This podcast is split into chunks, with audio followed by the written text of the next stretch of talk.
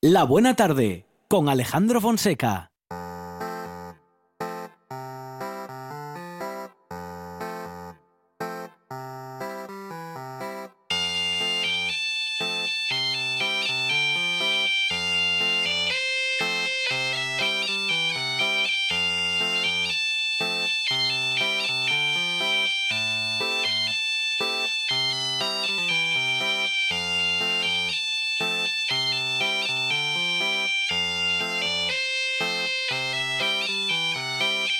Más en este juego que hacemos con Teber, nuestro gaitero particular, compositor, músico y, por, por cierto, autor de nuestra nueva sintonía en la Buena Tarde. Teber, ¿qué tal? Buenas tardes. Buenas tardes. Pues nada, ya ves, hay que seguir trabajando. Claro. No podemos dejar que el bicho nos pare, así Eso que es. hay que seguir picando con, con pico y pala todo lo que podamos hacer, porque si no, al fin y al cabo nos va, nos va a tumbar. Así es. Y eh, bueno, Teber, hoy me parece que vamos a hacer un poquito de historia, ¿no? Sí, el- va a ser interesante porque lo quería dividir en tres partes, Ujú. sobre todo porque las- hace- la semana pasada estuvo Abraham Cupeiro, quiero recordar el nombre, que era el- Ujú. un reconstructor de instrumentos de la antigüedad. Eh, por ejemplo, él tocó el Carnix Celta, que fue una reconstrucción que hicieron a partir de, de unos dibujos y esculturas que encontraron por ahí. Entonces, la verdad que es muy interesante trabajar ese aspecto para entender cómo luego evolucionó toda esa música hasta ahora. Ujú. Entonces, nada, el- es muy importante el entender cómo siempre lo de la historia de la humanidad, el ser humano siempre tiene que, tiene que expresarse, ¿no? ya sea a través del arte, a través de eh, poesías, eh, cuadros, música, pues siempre encontramos un, momento para que el ser humano hable, haga más que simplemente hablar. ¿no? Eh, una de las funciones que tiene la antropología es demostrar la, la relación que tiene el ser humano con, con la música, ayudándose para comprender la función que cumple dentro de la sociedad. El- se conoce el uso de la música sencilla en actividades eso, relacionadas con lo sobrenatural. Ujú. Ya lo habíamos hablado en su día con el cancionero Torner, que también encontramos con el trabajo colectivo. Incluso es, pues en África había casos de, de- de lo de rituales de apareamiento. ¿no? Casi un poco como, como hay, incluso hay animales que utilizan algo parecido a- a can- al canto para, para seducir. ¿no? Fíjate. Sí, un poco serían los pájaros Julio Iglesias, ¿no? Eh, sobre todo en la antigüedad, el- son canciones sencillas con, con ámbitos me- melódicos muy limitados y, y muy cercanas al lenguaje hablado. Claro, estamos hablando de la prehistoria, estamos hablando de... Para mí es muy injusto hablar de la prehistoria porque es el periodo más largo de la historia de la humanidad, ujú. pero parece que siempre lo, lo damos como una sentada, ¿no? Sí, sí, a lo mejor, eh, bueno, a lo mejor no, eh, seguro que el arte ya estaba presente, ¿no? Quiero decir, la, Sí. el- el- la de alguna manera, seguro que algo había. Sí, Las pinturas rupestres nos hablan de ello. eh, ritos funerarios también conocemos Claro, que, claro. Que, bueno, todo lo que es el ser humano ya, ya aparecía ahí, ¿no? En sus primeros vestigios. Entonces, es muy interesante porque todo esto de la, de la- de arqueología también con los años va apareciendo mucho más material. En el año 2009, en Alemania, encontraron la flauta más antigua que encontraron de, como instrumento musical. Ujú. Eh, fue el- en la cueva de Hohenfels, espero haberlo hecho bien, y, y es un instrumento de hace 35.000 años, al menos. Eh, y es una flauta de hueso de buitre, de, de- de una parte del- de las alas. Eh, se analizó ese mismo instrumento y se realizaron copias de la misma para poder ver cómo sonaba ese instrumento. Entonces, la primera audio que vamos a escuchar es una reconstrucción de esta flauta de Hohenfels, el instrumento más antiguo del mundo.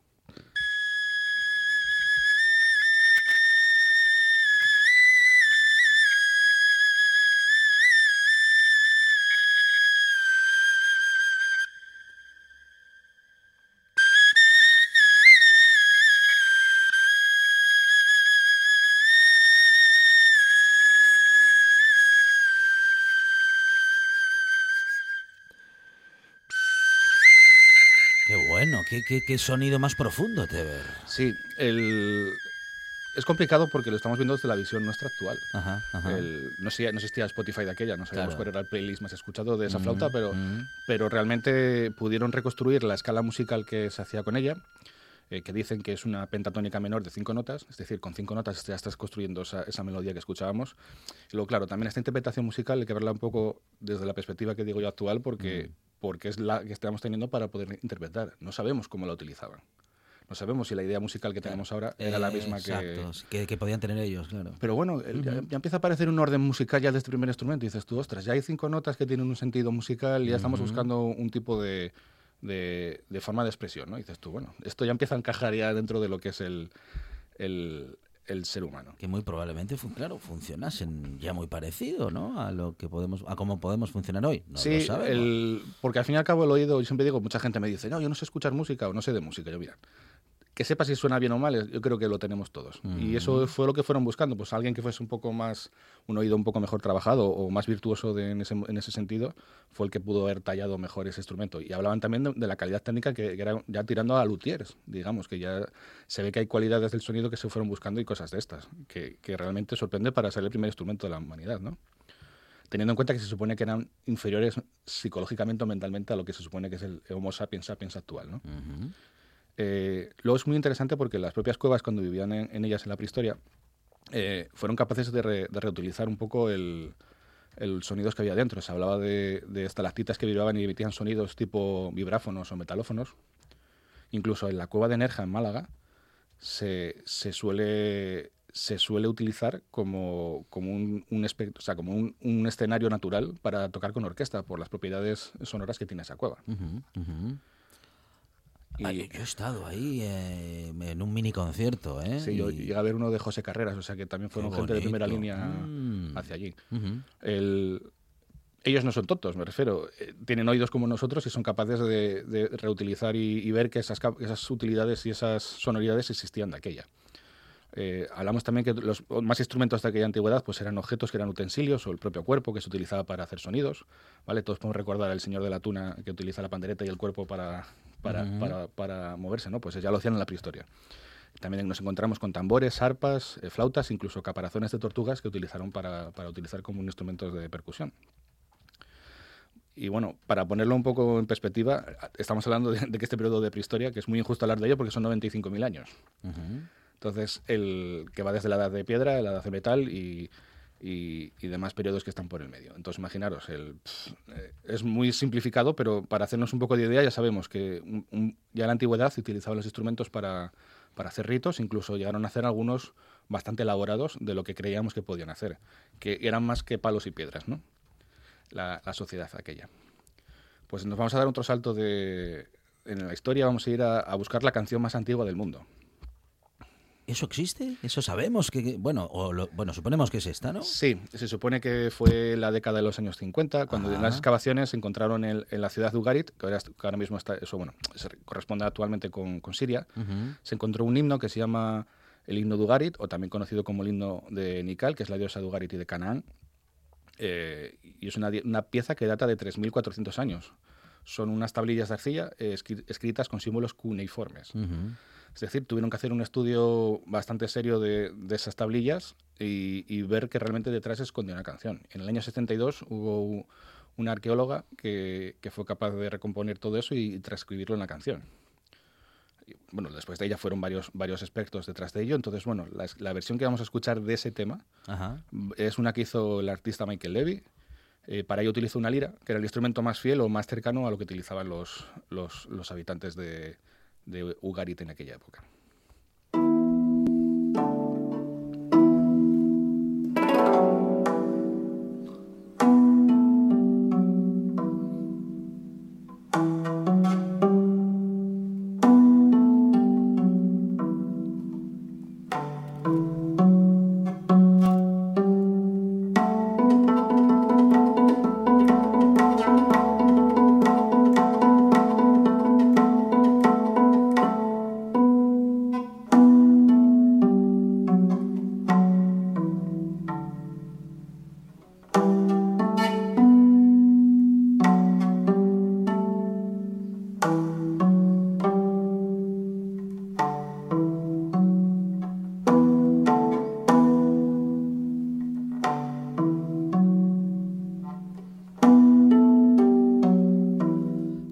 Escala de sol, me parece, ¿no? O, o, o, o vamos. El, no sé si sería sol, pero Ajá. sí que reconociste que hay una escala. Sí, sí. El, y eso es porque a través de este estudio de las tablillas sabemos que la escala diatónica, la de siete notas, es decir, la de sonrisas y lágrimas, la que todo el mundo aprendimos de do, re, mi, fa, sol, así, ya existía hace 3.400 años. Wow. Vuelvo a repetir eso, que el oído ya busca siempre ese, un poco un sentido y un orden. Y lo, lo, primero que me vino a mí a la cabeza, claro, será, digamos a decir, el atravesamiento cultural de, de, de, la música, me sonó a música oriental. Sí, bueno, claro, el instrumento, estamos, en Oriente Medio, estamos ah, ahí ah, ah, justo en la Tierra Media de, Occidente y de Oriente. Y bueno, ahí está compartiendo eh, lo que va a ser, porque todavía no era, eh, parte del mundo de cada lado, ¿no? En este caso, hoy estamos hablando un poco de música occidental. Y, bueno, este, esta tablilla pues se puede considerar eh, hasta que aparezca otra, que en el tema de la ecología nunca, nunca podemos hacer esas afirmaciones. Esta es la más, más antigua desde hasta ahora. Entonces, el, llama muchísimo la atención eso, que, ya desde hace 3.400 años ya teníamos un orden musical dentro de, de, todo esto. Vale, pues ya vamos a Grecia. Vamos saltando años aquí como, como, como era el programa este de... Era una vez el ser humano, ¿no? Sí, sí, sí. pues vale, la, base de la música occidental está en la antigua Grecia. Incluso ya la palabra música viene del vocablo griego musik. Eh, supongo que sigue así, o musique, escrito, dicho, dicho literal. Eh, que era para un vocablo para designar toda disciplina artística en general. Pero luego se encuentra la raíz de las nueve musas protectoras de la ciencia y de las artes. Las musas son las divinidades femeninas que, inspiraban a filósofos y poetas, incluso a los músicos actuales, que siempre estamos buscando la musa. Y en el caso de la, música, Euterpe es su musa. Eh, y muy ligada especialmente a los flautistas, que se supone que es la protectora del arte de tocar la, flauta. La música tiene una gran importancia en Grecia por tener considerado ese origen divino y está ligada a un texto, no solo a la interpretación de la melodía. Hasta ahora solo escuchamos melodías, pero a partir de ahora los griegos añadían también texto. Eh, bueno, también hay que decir que, había filósofos, eh, escritores en la antigua Grecia que, bueno, que pudieron desarrollar también esa capacidad para, para poder desarrollar todo, todo ese concepto de música con texto, ¿no? Y todos también tenemos el recuerdo un poco de, las sirenas con Ulises, ¿no? El viaje de, él, que lo, dotaban de, seducir con la música, ¿no? en Grecia me parece una doctrina llamada la doctrina de Letos, que, que desarrollan diciendo que la música afecta el carácter y el comportamiento del ser humano porque tiene un poder emocional sobre él mismo. Eh, de eso estamos seguros. Sí, incluso es que lo tenían claro ya desde aquella. Claro. Y, me gusta mucho la, visión que tenían Platón y Aristóteles, que era para el sistema educativo, que decían que teníamos que alimentar de igual forma el cuerpo y la mente. Claro, claro. En este caso hablaban de gimnasia y música me gusta esa idea hasta ahí. Luego hay otro, otro concepto que hicieron de ellos de conclusión que no me gusta tanto, que es que, decían ellos que, que, si desarrollabas más un músculo, digamos, no, la, música se convertía en gente afeminada, sin, sin, sin, valor, y si desarrollabas mucho el, deporte, que te convertías en un hombre violento. Ah. Sí que está claro el concepto de, de, buscar el equilibrio, pero, las, las, conclusiones no me gustan tanto. Bueno, eh, no seamos tan eh, eh, duros, ¿no? Con Platón y Aristóteles que bueno sentaron las bases ¿eh? del pensamiento crítico, pero hace hace mucho tiempo. Claro, hombre, yo, entiendo que estos razonamientos son para buscar lo de que se tenga el grado de equilibrio, ¿no? pero visto desde la perspectiva actual, que estamos un poco con, con, la flor de piel, parece bastante, bastante duro, ¿no? Pues de esta etapa eh, quiero destacar la, pieza denominada Epitafio de Seikilos, que, que es un epitafio que, que compuso Seikilos a su esposa Euterpe. Es una lápida funeraria datada en el siglo I después de Cristo con signos alfabéticos que identifican notas y duraciones. Y luego hay una melodía diatónica en modo frigio. Y se supone que esta es la segunda composición musical más antigua de, tras el himno que escuchamos anteriormente.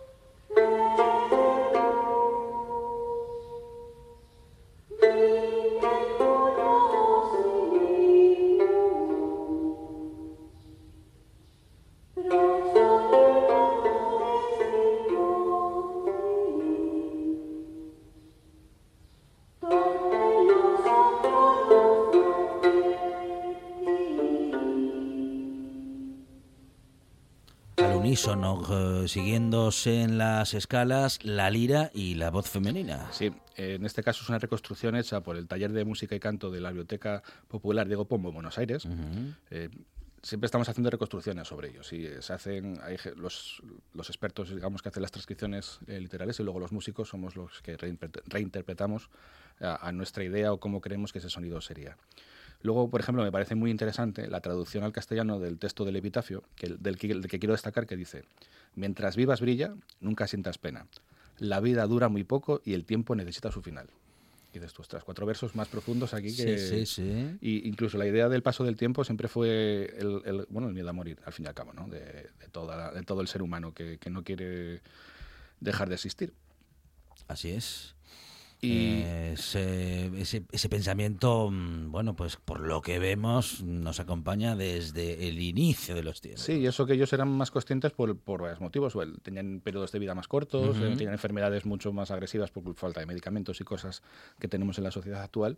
Entonces, bueno, eh, ellos tenían una concepción de la, de la muerte mucho más clara que la que tenemos ahora. Ujú. Ahora, ahora es, es muy, ya incluso desde hace 100, 100 años, que por ejemplo era habi- habitual que la familia pues muriesen hijos al nacer y cosas Claro, de estas, por- claro. o incluso la madre en el parto. Ujú. eh, yo creo que tenían otra, otra perspectiva. El dolor es el mismo, pero, Ujú, pero ujú. bueno, era más cotidiano, ¿no? Ahora mismo parece que siempre que un, fa- de un, de un famoso, que hablamos de Maradona en su día, Sí, eh, sí. parece que es el fin de una era, ¿no? Y- Ujú, y, y antes era todo mucho más, mucho más, o sea, igual de duro, pero, pero mucho más claro. De esta época griega también me quiero fijar en, en uno de los parientes más cercanos que tenemos de la gaita.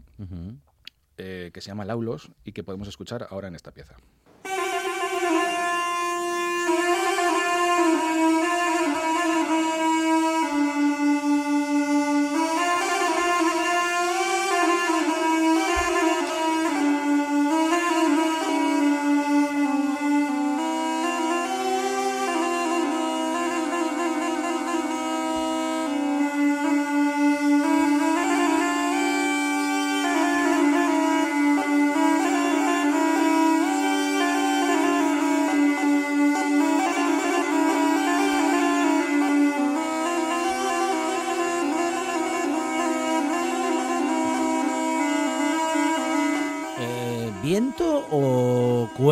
Eh, friccionadas? ¿Qué, qué estamos escuchando? Realmente es viento, pero, pero bueno, yo sé por dónde vas, te, te recuerda un poco igual a la zanfona, Sí. ese sonido que tiene. Sí, El- pero en este caso el aulos son dos tubos sonoros, dos Ajá. tubos melódicos, eh, que al principio, si te diste cuenta, estaban tocando la misma melodía. sí, sí. Y luego, Luego se sí, pero sigue siendo el mismo instrumento y se- lo que pasa es que separas la mano derecha e izquierda Ajá, ajá. y puedes hacer esta especie de armonía que hace, que hace el aulos. Pues esto es uno de los padres de la gaita, eh, de la antigua Grecia. Y para terminar con los griegos, hay que pararse los pitagóricos, eh, que son eh, del siglo VI a.C., justifican la belleza musical a través de las matemáticas. Y para mí es como un leitmotiv. Qué bueno. Porque es juntar música y ciencia, ¿no? Un poco lo de lo que es mi vida, ¿no? Al fin y al cabo. El- y y es, es cu- curioso porque ellos establecieron relaciones entre las notas en las escalas, las quintas, octavas, las cuartas, mediante intervalos matemáticos. Ajá. Si te sientas a analizar eh, la teoría matemática que tienen ellos, es, para tener unas tardes, unas cuantas, para darle a la cabeza, para entender realmente ese proceso. Y luego me encantan cómo definen la armonía, porque para ellos es un equilibrio entre el alma humana y el principio ordenador del cosmos. Ujú. ¿vale? Entonces, porque ellos pensaban que el, que, el, que el universo tenía un orden y que la música, al fin y al cabo, era el sonido de ese orden del mundo, del universo. Suena todo súper poético, la verdad. Es que- Sí. Y súper místico. Bueno, pero. eh, pues, eh, oye, si ellos profundizaron así. Sí, sí, eh, y es una visión que, que claro. vista desde nuestro punto de vista, la verdad que dices tú, ostras, pues la verdad que, que es mucho aún más profundo de lo que nosotros pensábamos. Pues seguimos avanzando en el tiempo Sí. y empezamos a, a Roma. Es complicado porque no hay mucho vestigio musical de Roma. Ujú. Eh, sí que siguieron el camino marcado de los griegos eh, y luego también destaca mucho la presencia musical en todos los ámbitos de la vida. sobre Pero todo. estaban muy ocupados haciendo edificios monumentales. Sí, y, y- y eh, luego el, el siguiente día hacía las fiestas para celebrarlo, Claro. que es donde utilizaban la música, y todo el mundo pensamos en el cine, ¿no? Las bacanales, música, y Eh, que el mundo de los romanos era bastante liviano, ¿no? En ese- sobre todo en Roma. Los que Ujú. iban por las, por las batallas no era tan fácil. En las películas, al menos en las películas, se ve mucho, se ve mucho, muchas arpas. Sí, luego y está la imagen también incluso el, el recuerdo sonoro de las, de las trompas, Ah, también. haciendo sí, ese sí. sonido de llegada siempre de los Sí. emperadores y, y- y todo eso, ¿no? En el Sobre mundo todo- del espectáculo estaba el instrumento, estaban los instrumentos de viento. Sobre todo en el, en el circo, ¿no? Para marcar los cambios de tiempo y, bueno, para ir quitando los muertos de, le- de- de la arena. Había que, que entretener un poco por el medio, Eso es, la banda sonora de, de mientras limpiamos eh, como la- el arenal. Era, eran los anuncios del pan y circo, ¿no? De, sí. aquella. El- me, gusta destacar del Imperio Romano que, fue un poco también ahí donde empezó a aparecer el, principio de la Iglesia cristiana primitiva. Eh, y con ella empezó a aparecer la música en los ritos religiosos. Bueno, ya existía antes también de la herencia judía, incluso de Siria también, que tenían salmos. Eh, pues eso, los, cantos primigenios de la, Iglesia se encuentran en, esa herencia judía y, lo que los cantos que se hacían en las sinagogas. Eh, la primera actividad que se da en la Iglesia cristiana es el canto de himnos, que en este caso serían los salmos que salmos llegan hasta el día de hoy. Y son los himnos que encontramos en el Antiguo Testamento. Incluso si estamos en el rito religioso, yo que fui a un colegio, de, un colegio religioso, pues la verdad que lo tengo bastante claro, eh, los salmos existen dentro de la celebración. Pero claro, estás recitando salmos de, que son del siglo I seguramente. Bueno, incluso anteriores porque es la herencia judía del Antiguo Testamento. Eh, también estamos muy acostumbrados a ver la música en, las misas actuales por ejemplo, si vamos a, las iglesias luteranas y demás, pues tienen un, tienen un, caldo de, cantos y de himnos en, idioma alemana que son, vamos, dignos de ver porque es una evolución muy, muy gorda que hicieron ellos de, la música. Y, y claro, en esto tenemos que recordar que Teodosio fue el que adoptó la religión cristiana allá en el siglo IV después de Cristo. Coincide con el final del Imperio Romano, también es un clásico de, con, el cambio de, época, ¿no? Y, se pueden buscar esos vestigios de, la música en la, misa, que lo vamos a escuchar en un canto que encontré, que es un Kyrie eleison, que traducido al, a nuestro lenguaje, está en griego, señala el, Señor ten piedad, que es parte del tiempo ordinario en la ceremonia de entrada.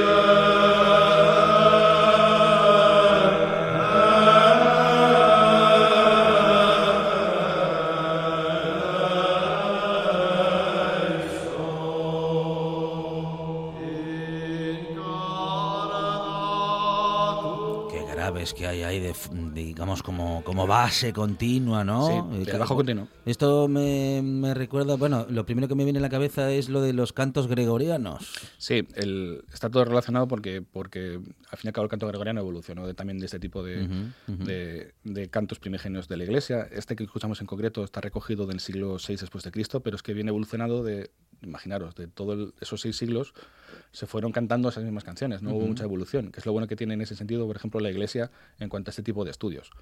Y aquí aparecemos en Asturias de repente, por la evolución de este tipo de cantos, que es la misa asturiana de gaita. La misa asturiana de gaita es un tesoro histórico musical, es, el, es el, este tipo de canción que escuchamos ahora, que es el Kirie, eh, tiene su versión asturiana eh, evolucionada a partir de los cantos latinos.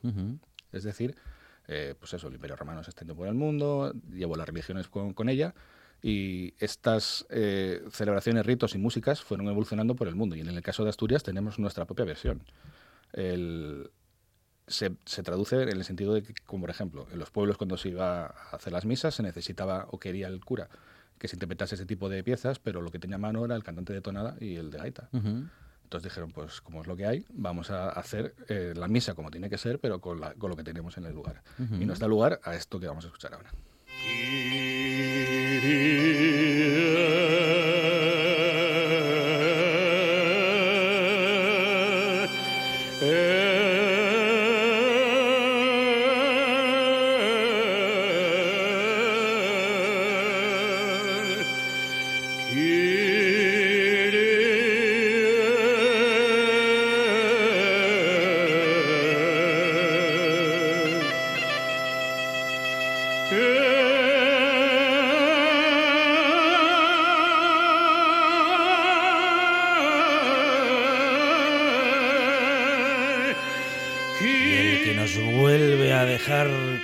Piel de gallina es el gran Joaquín Pisán. Exacto. Estamos escuchando la misa de gaita asturiana que se celebró en el santuario de Covadonga, quiero recordar, en el año 2018. A la gaita está José Manuel Tejedor. Y, ese bajo que escuchabas antes, pues es el roncón en, esta versión asturiana. Y, la verdad que podemos ver cómo, cómo encaja a la perfección nuestra idiosincrasia, como digo yo, en este tipo de música. Es decir, podemos traer esos tipos de cantos que se, remontan eso, desde el siglo I, incluso anteriormente si, si fuesen de esa herencia judía, y llegan a día de hoy eh, a través de los filtros de que fue pasando por, por las zonas, por los lugares y, por la forma de adaptación, incluso está cantado en griego, me refiero, que había gente que seguramente no sabía ni leer ni escribir y cantaban en, cantaban en griego. Impresionante recorrido por la historia de la música que como todos los caminos, bueno, pues eh, eh, en algún lugar del mundo todos los caminos conducen a Roma. Aquí en RPA con Teber todos los caminos conducen a Asturias y aquí seguiremos o a partir de aquí eh, continuaremos la próxima semana en este recorrido apasionante por la historia de la música que como decimos siempre termina aquí. Teber, muchas gracias. A vosotros.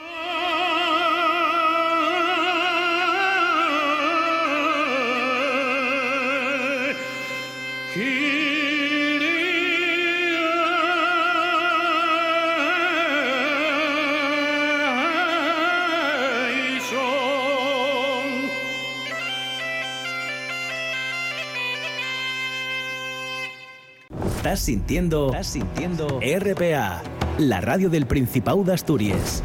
La Nuesa.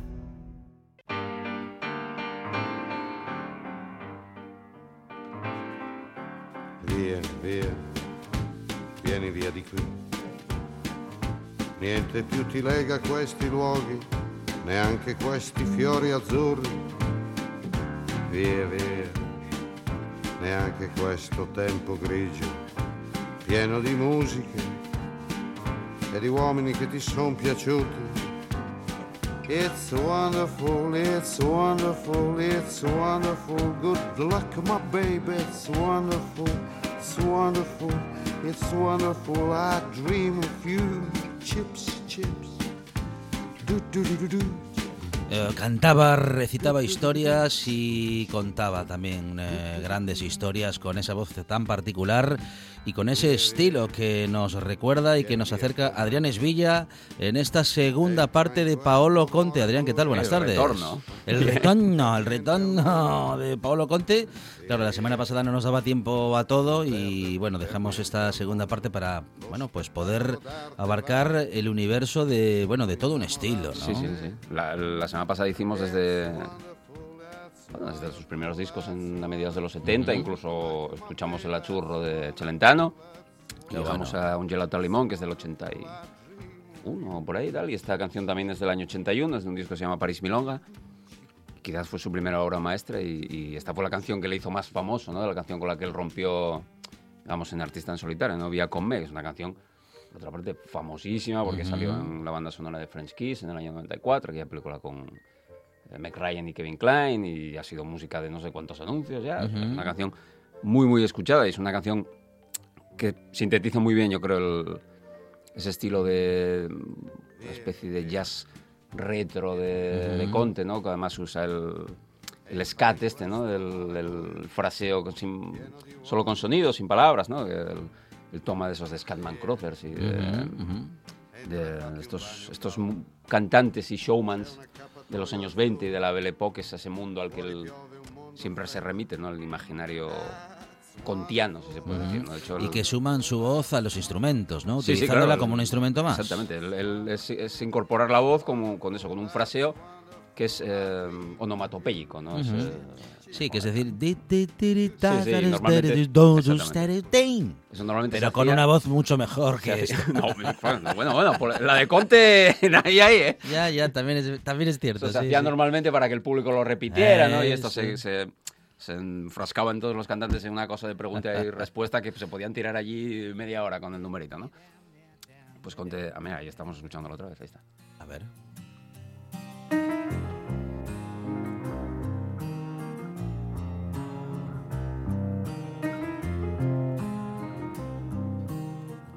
Es Sparring Partner, uno de sus. Una canción ya del 84, me parece, que es uno de sus muchos discos homónimos. Él tiene. Es un poco confuso este, porque él tiene tres o cuatro discos que se llaman Pablo Contes, como lo de Led Zeppelin. ¿Escuchaste Led Zeppelin? ¿Cuál de Led Zeppelin? ¿El 4, el 3? El 1, el 2, uy, no sé, con tantos números. Es igual, es igual. El disco nuevo de Pablo Conte, Pablo Conte, que es el mismo disco de Pablo Conte que sacó hace seis años, ¿no? Esta es Sparring Partner, es una de sus, de sus mejores canciones, una música muy compleja. Che gli manca la memoria in fondo ai quanti bui.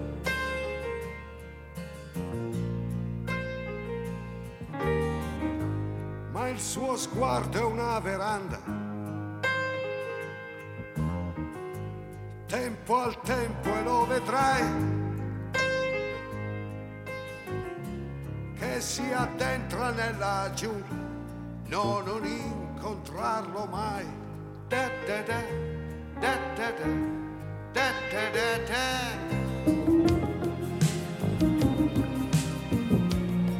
Y reforzando, eh, bueno, digamos que ese arreglo, ¿no? Sí, sí, Refor- esa- reforzando el- la presencia del melódica. piano, claro. Exactamente, claro. Que, que va traspasándola, ¿no? Es como si son, son debe ser dos o tres notas, nada más. La empieza con el piano, luego le hace la voz y luego es como si la recogiese toda la orquesta y la canción va pum, pum, pum, Va capa sobre capa, va creciendo. Sí, sí, Está sí. una cosa ya medio épica ya, ¿no? fondo al gioco, tutto qui. Ma sai,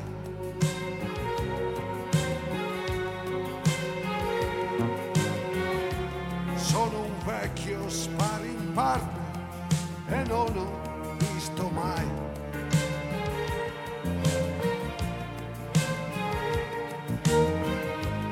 Una calma più Bueno, y con grandes orquestaciones, ¿no? Sí, sí, claro, trabajaba con. Vale, a partir de esta canción, que decía la del año 84 tal, tenía bastante, había tenido bastante éxito y la RCA le ponía ahí sus medios en sus estudios en Milán. Él prácticamente se produce los discos, ¿no? Siempre tiene algunos productores con los que trabaja habitualmente, pero es de estos músicos que es evidente que él o sea, tiene un dominio musical que él, él suena como quiere sonar, ¿no? Y claro, con muchos medios y tiene, tiene muchas orquestaciones potentes, sobre todo como comentábamos el año, el año pasado. El- el, la año, semana el año pasado. El tiempo este es tan, es tan raro. Sí, la cosa sí. que- Bueno, era la semana pasada, pero sí que fue el mes pasado. el mes pasado, sí. sí. Y comentábamos eso, que en, en directo él se lleva siempre una pequeña orquesta, ¿no? Con normalmente multi-instrume- multi-intrume- multi-instrumentistas. Sí.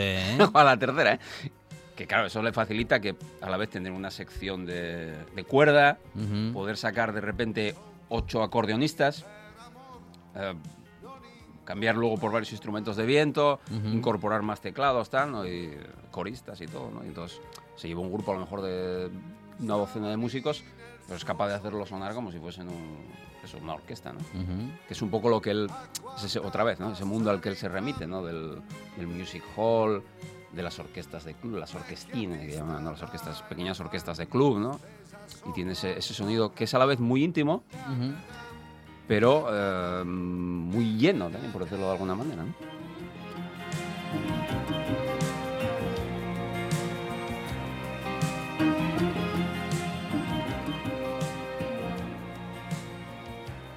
Seguimos con Paolo Conte, con Adrián Esvilla en nuestro resumen musical para cerrar la semana con buena música, Adrián. Este, inmejorable este año. ¿eh?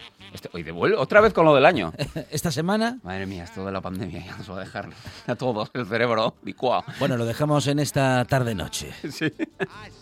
Esto es, esto es Lo Sío, que es otra canción que atrapa muy bien ese imaginario que comentábamos la semana pasada, de, de remitirse a, a cosas que son no tanto mm, recuerdos o descripciones realistas, como cosas que le contaron, cosas que leyó o que, que se adquieren a través de los libros, de los cómics, de la- del cine, ¿no? Y esta es una historia que habla del tío, se titula así, Lo Chío, eh, que está basada un poco en el tío de él, que era este tipo, este típico eh, personaje de muchas familias de, que se fue a vivir por allí, ¿no? Y que volvía y tal, el excéntrico, y le contaba la historia. Y esta es una historia un poco inspirada en, los, en lo que le contaba el tío, que habla, hablando de Nueva Orleans, pero que habla de una América, de un, de Orleans que es completamente imaginario y que está reconstruido a través de eso, de la ficción.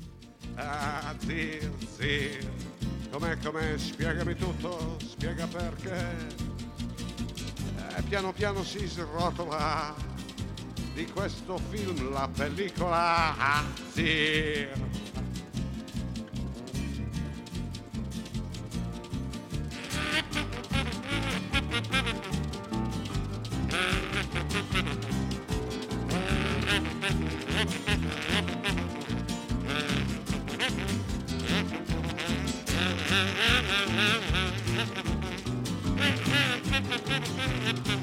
ahí con el, el pitorrín este, el cornetín y a- no sé cómo se llama, ¿no? Se llama, se llama kazoo. Ah, aquí, kazoo. aquí creo que se llama mirlitón también en España, aunque el mirlitón es un, es un instrumento que es, que es similar, pero no es exactamente lo mismo. Pero bueno, sí, eso es un, un pito, un silbato, un tal, que tiene dos salidas de aire, las vas cerrando y abriendo y soplando y tiene este sonido tan particular como de, como de matasuegras y que tiene eso aquel, ¿no? Incorporarlo a, a, este, a este universo musical, ¿no?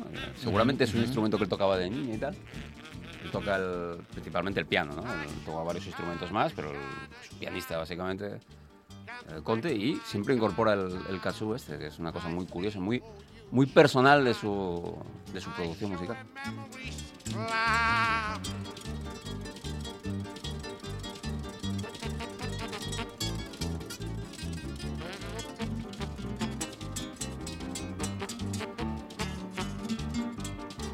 Ecco Duke Ellington, grande boxer.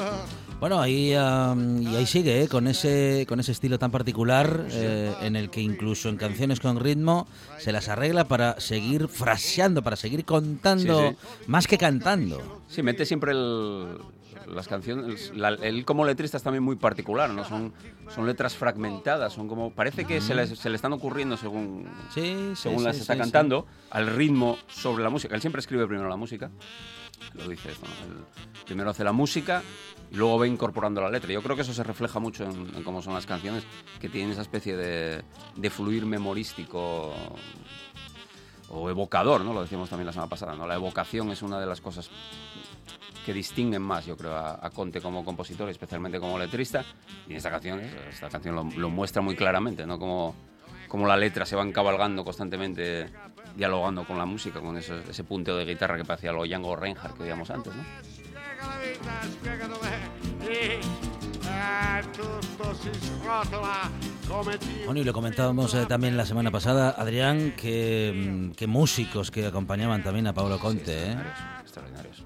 Tiene siempre un... El, el hermano, por ejemplo, tocó con él en los primeros discos. El hermano era el que tocaba la guitarra y... Pero luego el hermano, digamos, que se, inde- se independizó, ¿no? Tiene su propia carrera en paralelo, que tiene un sonido muy parecido al, al de Paolo, Ujú. solo que con la guitarra como instrumento principal, ¿no? Entonces es como escuchar las canciones de Paolo Conte, Giorgio creo que se llama el hermano, Giorgio Conte, es como decir, es como si Paolo Conte, en vez de ser pianista, hubiera sido guitarrista, Sí. pues los discos hubieran sido un poquitín esto. Tiene más, más humor y tal, ¿no? El, El hermano. el, el hermano, sí, escribe un poco más observación y tal, ¿no? Ujú. Esta es una de las grandes canciones de él también. O Balato di tutto, de un, de un disco bastante complejo que se llama Parole di amore scritte a. Parole de amor Para las escritas a hermanas de- escritas a máquina. que le hizo la portada a Hugo Pratt, que era muy amigo suyo. Ujú. Y es un disco un poco durilla, a lo mejor. para, para ser el primero en el que uno se mete, por ejemplo, sería un disco un poco duro porque es más tira más de cosas experimentales, ¿no? El disco anterior que se titula Aguaplano, que quizás sea el mejor disco de él. Ujú. Curiosamente no vamos a poner ninguna canción de Aguaplano, porque es prácticamente imposible sacar una canción de él. Ajá. Porque es como si fuese una larguísima canción de 21 temas, Ujú. todos cortitos, de dos minutos y medio. Como una opereta. Sí, ¿no? Es como, es como eso, como si de repente entrases en un club en 1925, te sentases y saliese allí la banda a tocar Ujú. y el disco es esa sesión de la banda allí y tiene una cosa como una atmósfera y como una cosa mágica totalmente. Es un disco maravilloso, Aguaplan del 87, luego tuvo un, un pequeño receso y saca este Parole de, de Amor Escrita Máquina del 90 con O Balato di Tutto. O sea, he bailado, he bailado de todo. Una donna calda sono così, come si osa dire sono così, muri così. Che trascina a largo senza pietà, chi non sa nuotare mai imparerà. Voti, voti. Y se atreve también con ciertos acordes disonantes ahí, Sí, sí, ¿eh? eso en este disco es- eso tiene mucho, mucha importancia, ¿no? Y ese, ese sonido tan agresivo del piano, ¿no? que él, ujú. él a veces lo ves tocar y tal, y parece un poco Chico Marx. ¿No te acuerdas cómo Chico Marx tocaba el piano? Que le parecía que le daba unos farpazos al piano, Sí, unos golpetazos sí, tremendos. sí. Él tiene un estilo un poco así, ¿no? De levantar mucho las manos y pum, dejarlas caer encima del piano y tal. Que le da también un sonido muy particular, ¿no? De los, los, los acordes y las notas suenan muy cortantes, muy pum, muy secas, ¿no?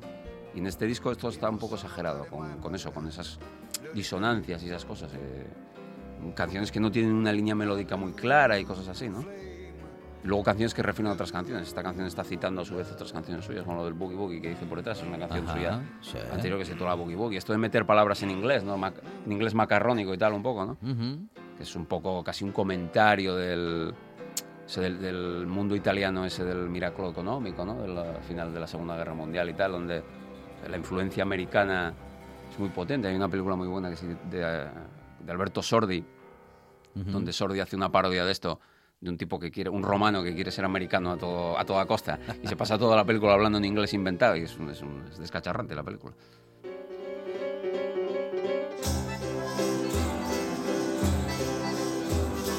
Dicono che quei cieli siano adatti ai cavalli e che le strade siano polveri di palcoscenico.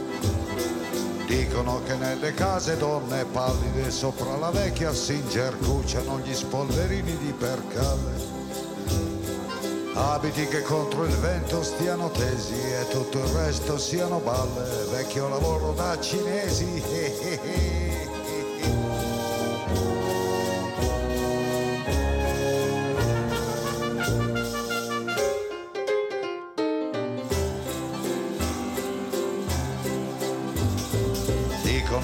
quella vecchia canzoncina dell'Ottocento fa sorridere in un dolce sogno certe bambole.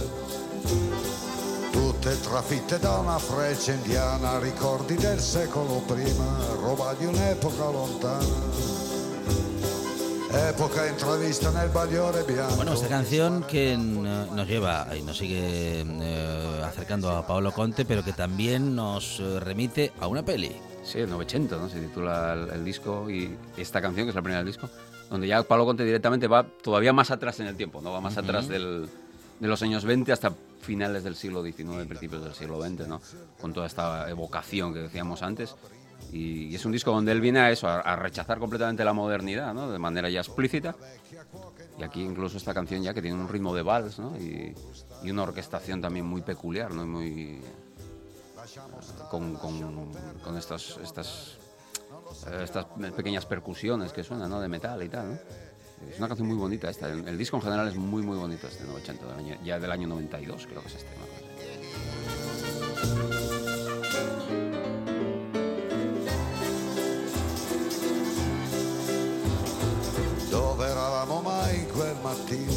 Quando correva il Novecento le grandi gare di. Lassù sul palcoscenico pleistocenico, sull'altopiano preistorico, prima vulcanico e poi galvanico. Dicono che sia tutta una vaniglia, una grande battaglia, una forte meraviglia.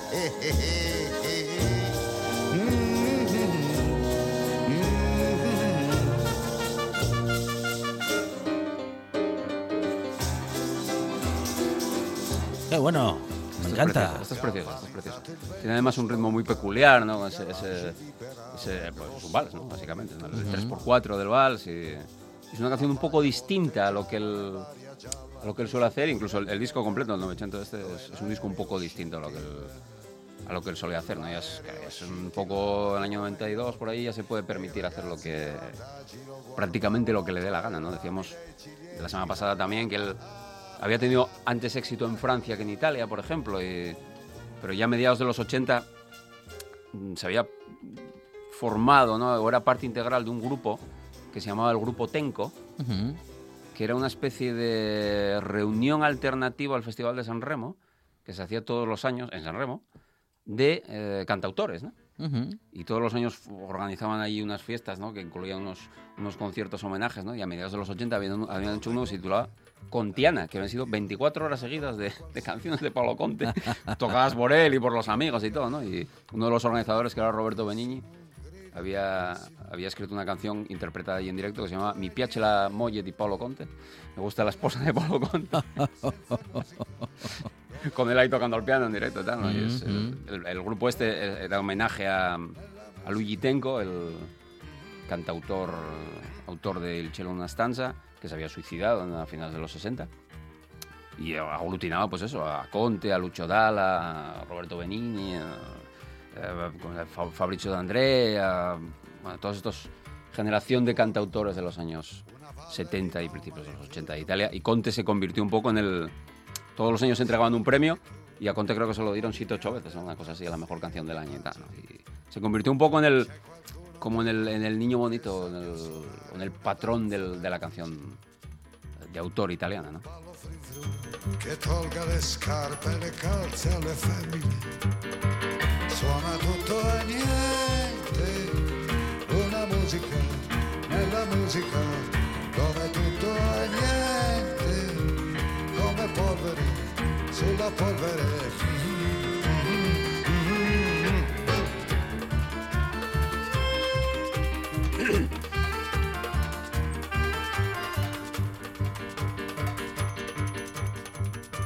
Si suona così, con grazia plebea, le mani che sudano.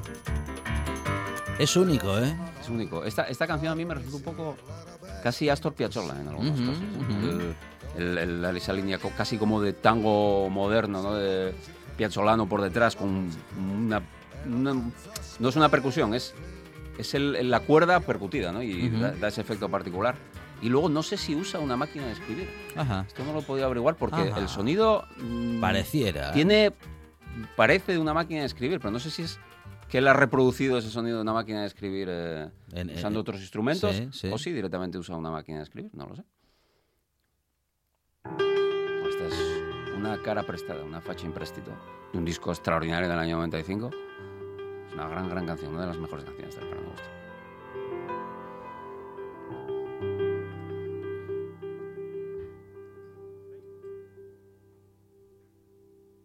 una faccia imprestata da un altro che se ti fa comodo.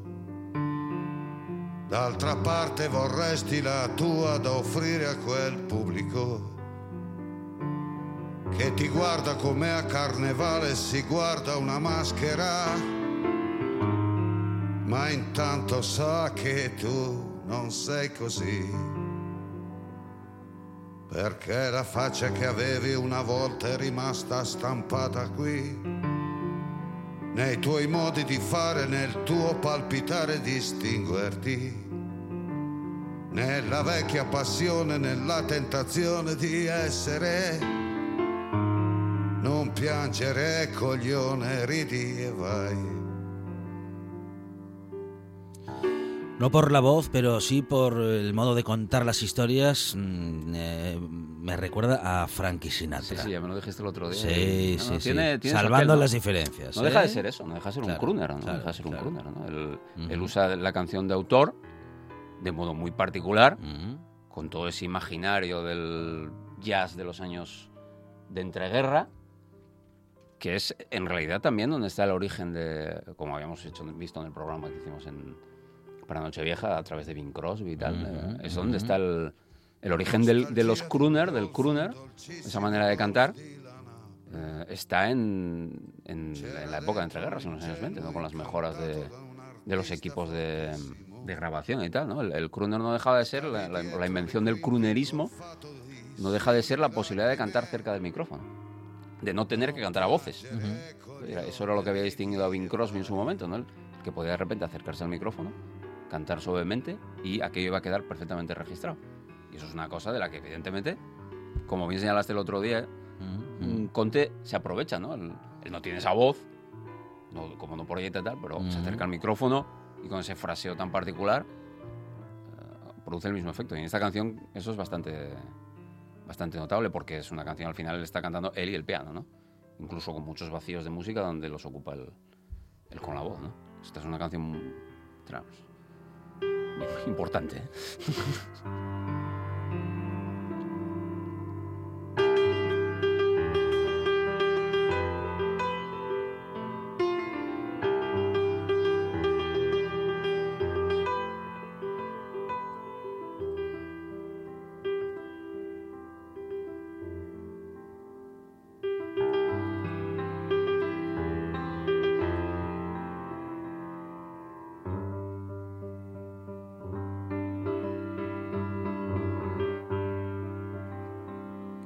¿Y el del piano es él? Sí, sí, claro, es el pianista, es el pianista. ¿eh? Es un pianista extraordinario. Sí. Es un pianista formidable, vamos. Con una variedad de registros y de, y de capacidades. Mira, ahora cambia completamente el ritmo. Y ahora cambia ese ritmo. pip, pip, pip, saltarín. Y en cambio antes está haciendo un, ostras, una, una profundidad en el, en el fraseo y en el, en el toque, ¿no? Cómo, cómo espacia las notas y tal, y cómo domina esa, esa tensión entre el, el sonido que se apaga y el sonido que comienza, que es extraordinario, vamos. Él es un pianista extraordinario. Prossimamente milionario. L'uomo che è venuto da lontano ha la genialità di uno schiaffino, ma religiosamente tocca il pane e guarda le sue stelle uruguayane. Ah, Sud America, Sud America, Sud America. Ah, Sud America, Sud America, Sud America.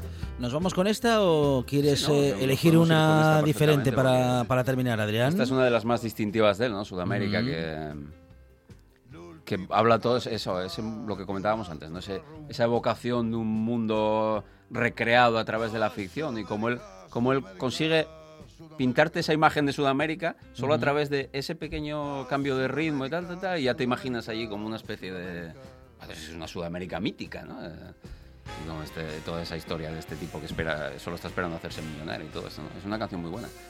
No sé, podemos marcharnos con, por ejemplo, con Brillantina Bengalese, que tiene un, un ritmo que es estupendo.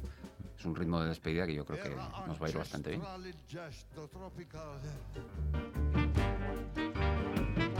Un arco dal sereno al fortunale. Per dirti quanto è grande la questione. Tra il danneggiato e l'assicurazione. Eh, eh, Brillantina Bengalese no la tenemos, Bueno, pero hombre, pues- eh, te- a ver alguna otra. No me enfado. Sí.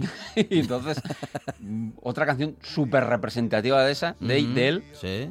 que sería pues Bajo las estrellas del jazz, ¿no? Sotto le stelle del jazz, que es casi como, como la, la decantación de lo contiano. ¿no? I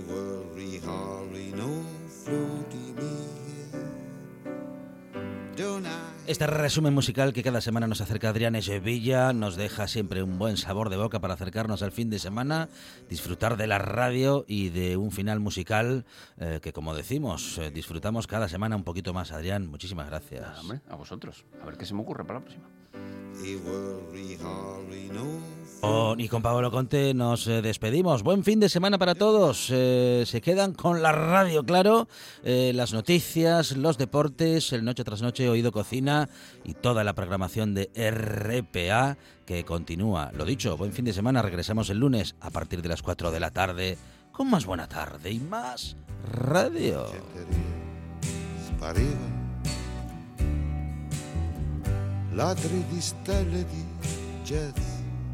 Così eravamo noi. Così eravamo noi. Pochi capivano il jazz. Troppe cravatte sbagliate. Ragazzi scimmia del jazz. Così eravamo noi. Così eravamo noi. Sotto le stelle del jazz. Ma quanta notte è passata. Marisa, svegliami, abbracciami. È stato un sogno fortissimo. Le donne odiavano il jazz. Non si capisce il motivo. Da da du da du du. Ve. Da da di da di di. Da da di da di da.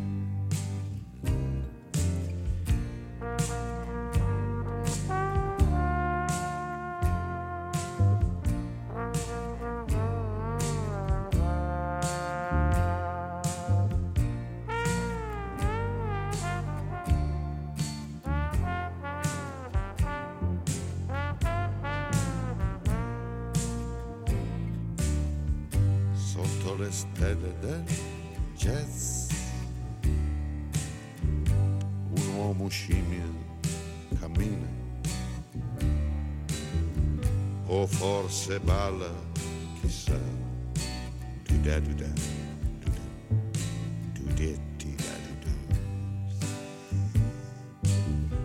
Duemila enigmi nel jazz e non si capisce il motivo. Nel tempo fatto di attimi e settimane beast